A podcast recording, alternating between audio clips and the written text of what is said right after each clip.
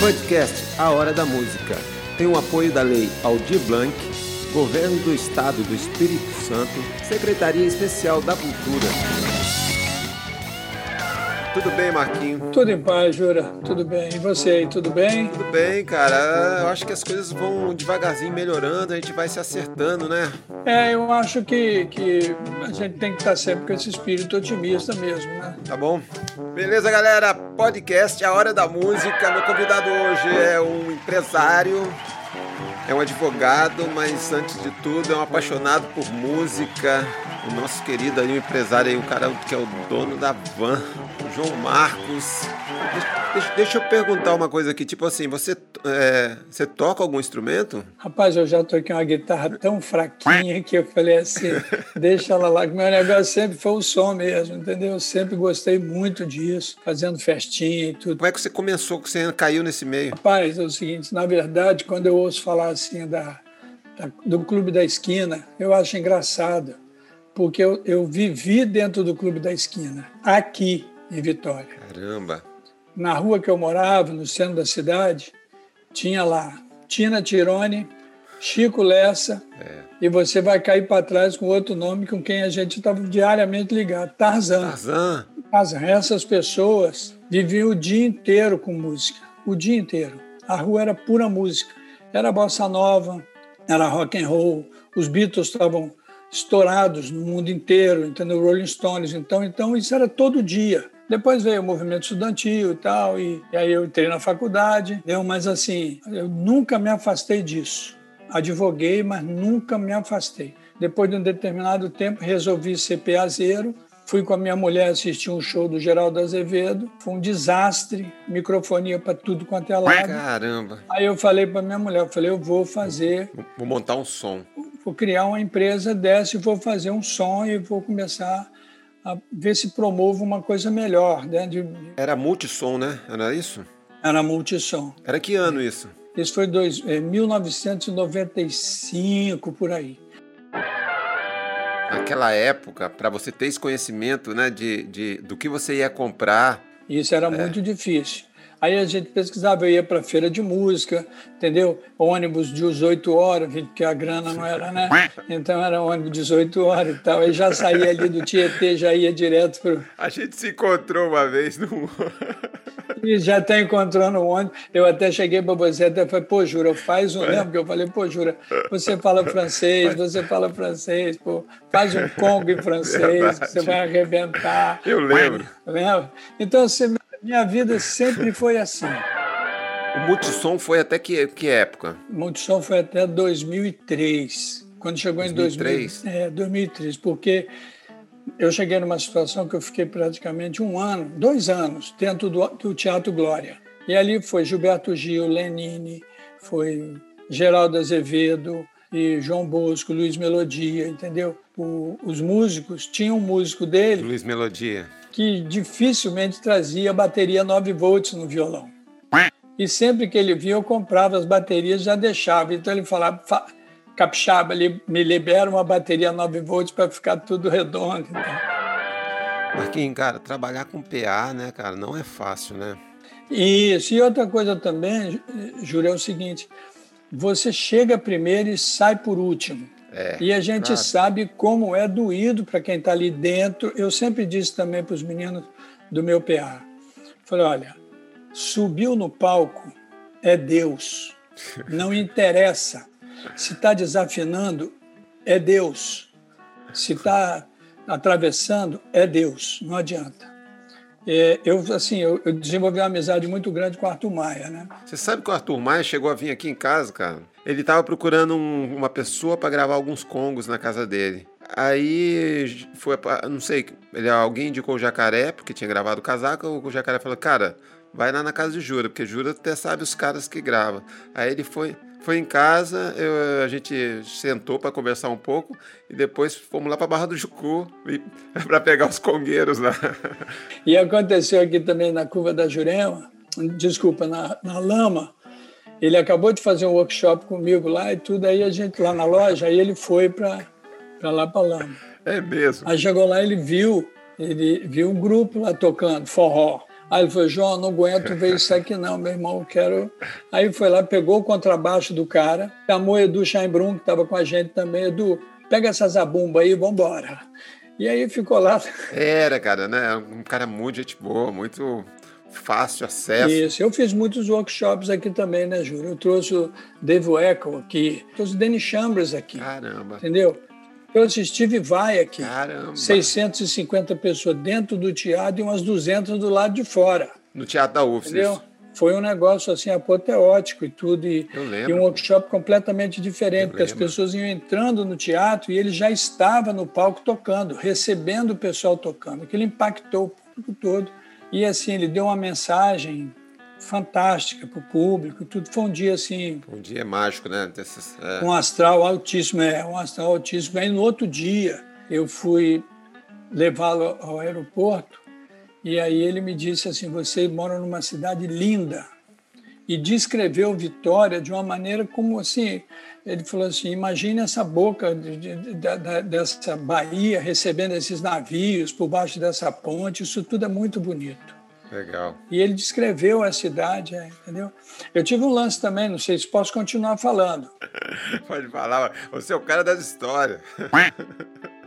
Teve um lance que o, o, o workshop do Danny Chambers, aí eu estava no carro, e aí o meu carro é barulhento, um carro mais velho, né, um carro barulhento, aí ele pediu para ficar ouvindo, pediu licença para ficar ouvindo um cara no Viva Voz. E aí o cara do outro lado da linha, né, e eu no carro levando ele para o aeroporto, o Danny Chambers.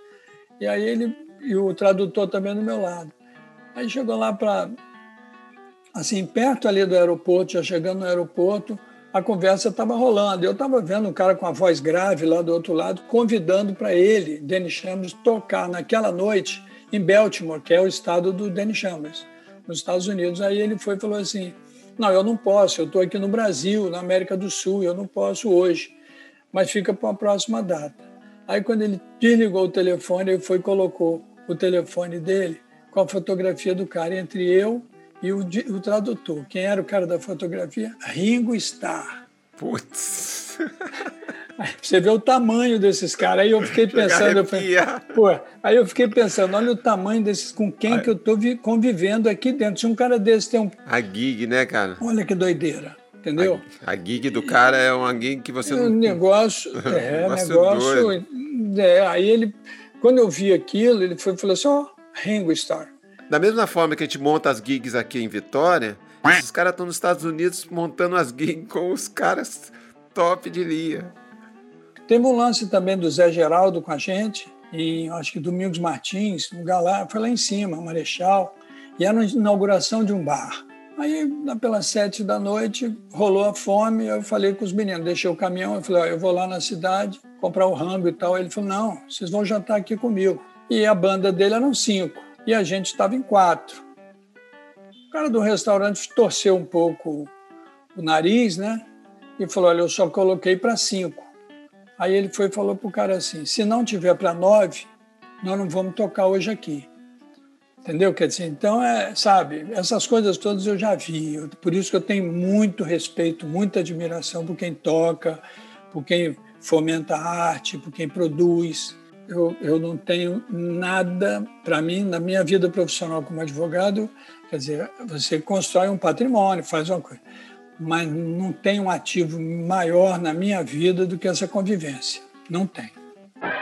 Mas você é aquele cara que comprava vinil e escuta Sim, eu recebi o salário e encostava lá no Golias. Golias o Golias é outro patrimônio nosso aqui.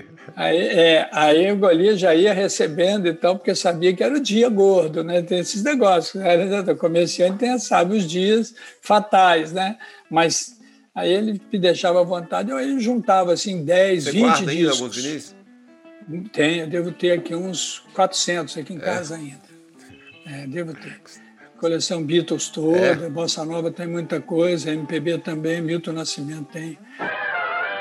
Quando que começa a van? Eu marquei uma data para encerrar porque a situação estava ficando muito complicada. Eu já saía de audiência para tirar paletó e entrar em caminhão. Quer dizer, o negócio estava ficando muito complicado. E eu era advogado de empresa, então elas demandam muito da gente, sem férias, essas coisas. Aí eu marquei com meu sócio, falei, na Feira do Verde, de 2002, se não me engano, 2003, 2002. Não vai ter mais. Vai Fala para os meninos, vamos rescindir os contratos de trabalho, mas o primeiro compromisso que eu tenho que assumir com os quatro aqui, eram quatro oficiais. Ninguém vai perder emprego aqui. Todo mundo, eu vou me virar para arrumar um emprego para cada um. Isso foi a primeira coisa que eu falei lá. Que essa questão social sempre teve do meu lado também. Teve um planejamento, né, para parar. É. Isso, isso. Todo mundo sabia. Aí peguei, puxei do caminhão, abri uma lojinha em Vila Velha para vender ah, os usados. Ok, começou por Todos aí. os meus usados. Vende tudo. por ali. Aí eu comecei a vender. Aí Marcelo Ribeiro e tal, o próprio Fabrício Carneiro visitava ah. a gente lá, que era vizinho e tudo. A gente, eu fui começando a ficar naquilo ali. Aí Mariano, né, o peazeiro, Mariano, comprou coisa minha, comprou coisa minha na época, era tudo novinho, muito bem manutenido, né? Aí eu Cheguei com aquilo ali e fiquei. Não sei se foi Marcelo Ribeiro, não sei. Um músico falou comigo: Pô, Gilmar, por que você não montou uma loja? Você tem jeito para esse negócio, eu para mexe com isso não. Então... E aí fui montando devagarinho, fui montando, aí chamei um, um, um cara da área, fera, e aí ele foi, foi dando essa dinâmica do comércio e tudo, e, e aí acabou funcionando. Loja entendeu? de música. É uma, isso, é uma ideia de manter uma loja física. Eu não, não, não consigo me apaixonar pela internet, mas estou sendo obrigado a isso. As coisas estão começando a sair é. por aí. Mas o meu negócio é como o Marcelo Camelo uma vez falou também para mim. Isso aqui é como um botequim. Isso aqui o cara vem, toma uma, aí depois passa duas semanas, passa. É, é, isso, é mais ou menos esse negócio, porque a gente gosta desse ambiente. E ali você cruza com outros músicos e você acaba. Todo mundo. Todo mundo. Entendeu? Então. É assim. Você sabe que na França, isso já faz tempo, porque não deu para ir esses últimos anos, então acho que já faz uns três anos. Tem algumas lojas de música na França, a internet está muito forte lá, então existe só algumas lojas que na verdade é um estúdio de música, onde tem aula e tem também gravação tem um café onde a galera se junta para tocar e para poder conversar. E aquilo ali tem uns, umas guitarras penduradas nas paredes lá, dizendo que é uma loja de música. Sim. Então, que sabe, a, o, ambi o ambiente, na verdade, é quase um boteco mesmo. Pô, que legal. Se você quiser comprar alguma coisa, você vai ter que entrar num catálogo na internet. Os galpões, os, sim, os sim. onde eles guardam, é tudo fora dali. É, Marquinhos, você já foi para a Europa? Já esteve na Europa? Nesse período, eu fui com, com, com o Big Beatles lá em, em, Liverpool, fiquei com eles lá, de lá fui para a França, dei um passeio. Nesse período, assim, ah. desse mole, entendeu? De, de me afastar um pouco desse ambiente. Porque, Tirou umas férias. É, é aí fiz. Aí eu, eu trabalhei para eles muito tempo também, muito vários shows ali em Camburi, junto com a Ipanema, que a gente não tinha equipamento suficiente para isso, que eram coisas poderosas e tal. Então, o Luiz já tinha mais estrada do que eu. E aí a gente fez ali Ivan Lins para 25 mil pessoas. Que massa! Fizemos ali, eu, lembro, eu dirigi, eu palco, eu dirigi palco para Edu Henrique, Edu, mas eu vou dizer, você vai, você vai. E Edu tem esses negócios, né? Ele te liga uma hora da manhã e fala, e aí, bom dia, sabe? É, e é assim, sempre. E, e, outra coisa também, Júlio, eu tenho uma dificuldade muito grande de, de tal do dizer o não, entendeu? Eu não, comigo não, não tem esse negócio, entendeu? Eu tenho que dar um jeito. Eu, se você... Tem que dar um jeito, vai conseguir, vamos fazer. É, entendeu? Eu não, não tem essa expressão não tem como. Isso é a coisa mais depreciativa que tem, entendeu? Você falar é. a outra pessoa que não tem como, você desarma a pessoa completamente, não, entendeu? O cara vai no, no seu estúdio, vai. Ah, pá, não, pá, não, não tem como, não, não tem agenda, só vou ter. Você mata o cara, entendeu? Não, não é assim. O cara tá cheio de sonhos, cheio de coisa na cabeça. Né? Verdade. O emocional cara. do cara tá a mil ali, o cara fala, ah, não tem como. Que isso? Aproveita aquela energia e canaliza ela, né? Isso, exato, isso. Canaliza isso, ela, porque isso. às vezes a gente precisa. Marquinho, hoje Quais são os projetos hoje? Você tá hoje tem a loja que está funcionando a mil por hora. A loja está funcionando, assim, não pode ser a mil porque esse vírus não vai nos largar tão cedo, né? Isso aí já está mais do que claro. Posso... Então, mas o, o que aconteceu? A internet ela acabou salvando um pouco a loja? Como que funcionou? Não, é, foi mesmo a convivência da loja física, foi a loja física ah. mesmo. A loja, surpreendentemente, no tempo que a loja estava fechada, eu saí daqui, eu e a minha filha também, a Júlia, por várias vezes a gente foi à loja, abrir loja, entregar produto. Você acha que a gente retoma aí uma vida boa o ano que vem? Porque a galera vai estar tá muito afim de sair, vai estar tá muito afim de se encontrar, de se abraçar, de ver show. Você, por exemplo, que gosta de show, você imagina? Não, há, não, não tem bilheteria que fique parado na minha frente, entendeu? Vai ser, sai de um, vai igual ao cinema. Assim, você sai de um, já vai para outro, vai ter quando tem dois. Vai ser isso, vai ser um negócio assim louco. Agora, eu acho que, é, que, eu acho que uh, vai ter que haver um, um, conceito popular, né? Eu acho que a, a vacina vai ajudar muito nisso, talvez, de que as pessoas podem mesmo se aproximar umas das outras. É né? Porque tem isso também, ainda vai ter uma situação de ressalva, de aproximação ainda um pouco. É, o, o tempo vai, vai dizer um pouco isso, né? De repente a gente consegue ter uma imunidade aí a esse vírus. Pode ser que um outro apareça, mas para esse. É, não, mas eu acho que, que é, eu, porque eu, eu sou vacinado há muito tempo no H1N1. Então, quando, quando a gente pega uma gripe, eventualmente uma gripe, é um mal-estar. Então vai ser um pouco isso. De repente a gente vai ter que se vacinar todo ano, não sei, mas foi um aviso para a gente poder ter um pouco essa, essa, essa consciência, né, que, que a natureza está pedindo a parte dela aí, né? Isso, deixa ela preservadinha lá, que ela vai é. aporrear menos, né? Porque ela, ela, ela leva, ela apresenta a conta. É isso aí, ela... Entendeu? Ela, ela entrega a conta e às vezes vem de uma maneira que você fica sem saída, né? Tô procurando aqui no Instagram, como é que fica o, a, a van? É... é Van Vix. Van Vix, isso. Então, Van Vix, a galera que quiser acessar o Instagram aí, ir lá comprar o instrumento, dar uma olhada o que tem, já tem as fotos tudo lá? Tem, tem sim. A Júlia tem feito e tudo. A gente, nesse período de pandemia, a gente trabalhou bastante, é, trabalhou bastante nisso, entendeu? A Júlia, a Júlia é a gerente geral lá. É, tá lá, comandando a parada lá, entendeu? É, tá lá. Mas eu fico aqui em casa, mas vou lá também, fico lá por um pouco tempo, mas vou e tudo. Marquinho, quero agradecer pela entrevista. Pô, muito obrigado, cara. E eu gostei, você, a gente estava conversando lá sobre. Pô, tô dentro, mandou um. Achei, achei legal, porque é. Eu sei que você é um cara que é, contador de histórias, sei que a gente se encontra muito na loja, toda vez que a gente se encontra, a gente sai para conversar. Tá? Então, obrigado, cara. Sim. Para mim, foi um, para mim foi um prazer, uma oportunidade muito boa. E as pessoas conhecerem um pouco mais, talvez de tudo isso tenha que, que gere pelo menos algum resultado, né? E que as Obrigado, pessoas Marquinhos. fiquem com isso. Eu vou encerrar aqui, eu vou encerrar. Alô, fica bom, na paz, Beijo, beijo, beijo para toda a família aí, tá bom? Tá bom. Você cuida aí. Grande abraço, você também, um beijo. Tchau.